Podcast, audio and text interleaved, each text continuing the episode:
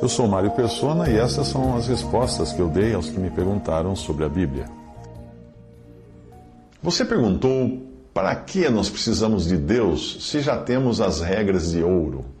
Eu ia até começar a responder, e aí de repente eu percebi que a minha resposta seria a mesma da outra vez que você fez um questionamento, porque você ainda não percebeu que a sua mentalidade é igualzinha à de uma pessoa crédula em algum tipo de fé como eu já tinha explicado para você, mudam apenas as referências, e ainda que você inclua palavras como, abre, abre aspas, provou matematicamente, fecha aspas, até mesmo essas provas estão condicionadas à interpretação que alguém deu à parcela de espectro, do espectro de percepção de algum evento testado aí pela ciência.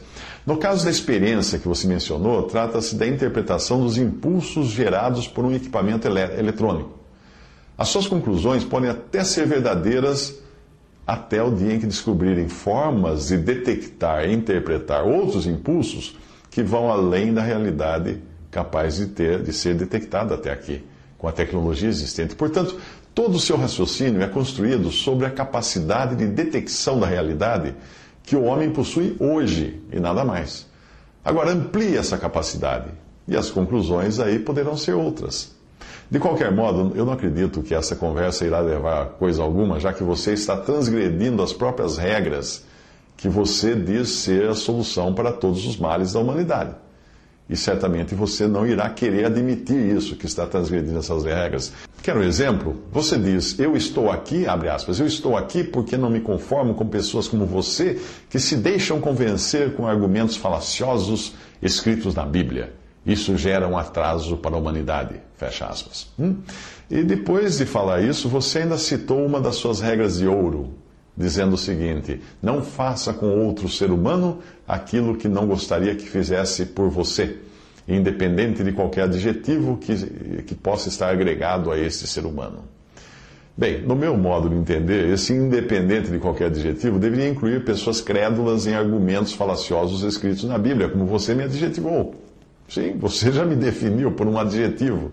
E você diz que não deve fazer com outro ser humano aquilo que você não gostaria que fizesse com você, usando qualquer tipo de adjetivo. Percebe a incoerência do seu pensamento?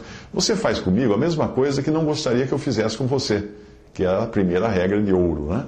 Ou seja, contestar suas crenças, que você diz serem provadas matematicamente, etc. E tal. Eu sou a pedrinha no seu sapato.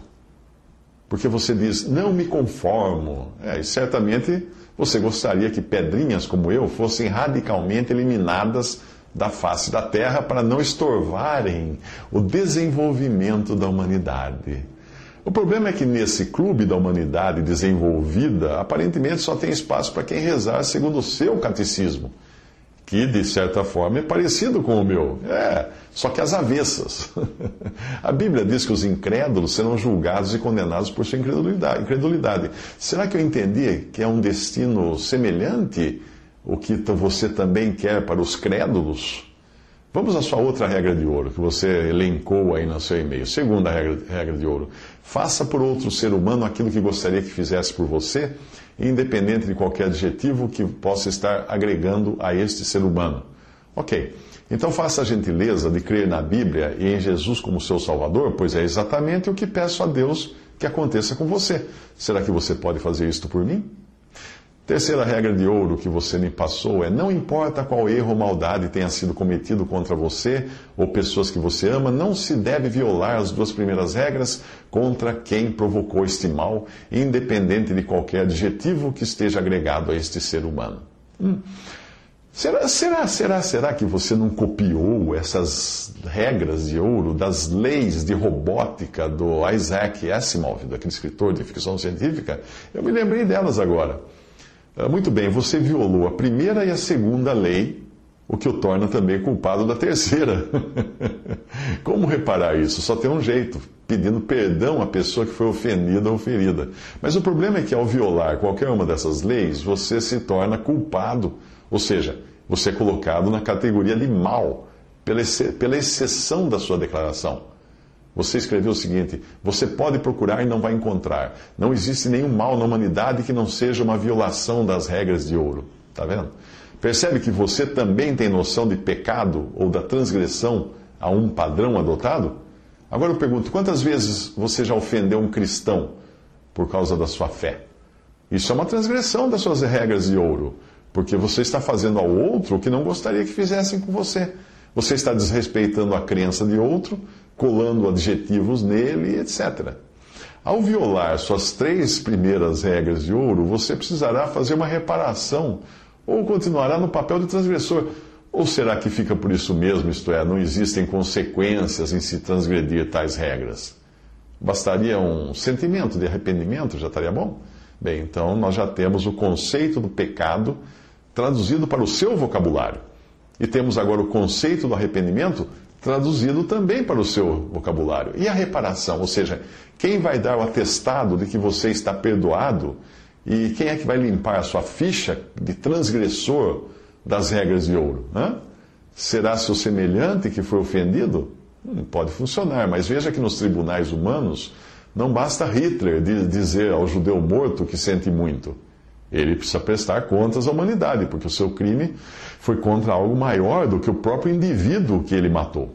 Nós, homens, temos um tribunal superior para coisas assim. Mas, e se todos os homens, sem exceção, fossem achados culpados de transgredir as suas regras de ouro?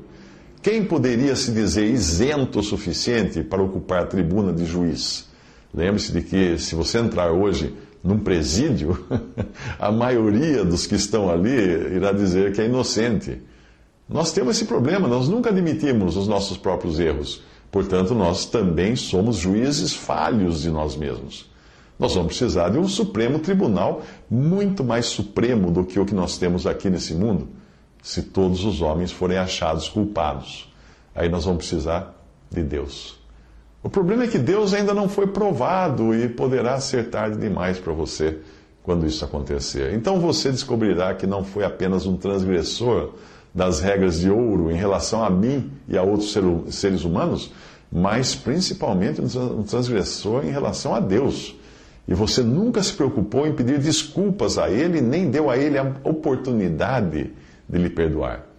Eu preciso de Jesus, não apenas porque violo todas essas e outras regras o tempo todo em relação ao meu próximo. Sim, você disse isso a meu respeito, eu concordo plenamente. Mas principalmente por violá-las em relação, em relação a Deus.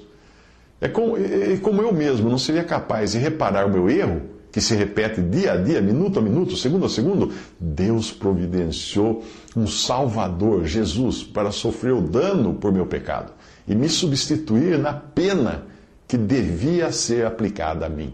Ao menos é o que a Bíblia diz, mas você não crê na Bíblia, não? Mesmo assim, eu admiro todo esse esforço seu em trabalhar arduamente para impor suas ideias.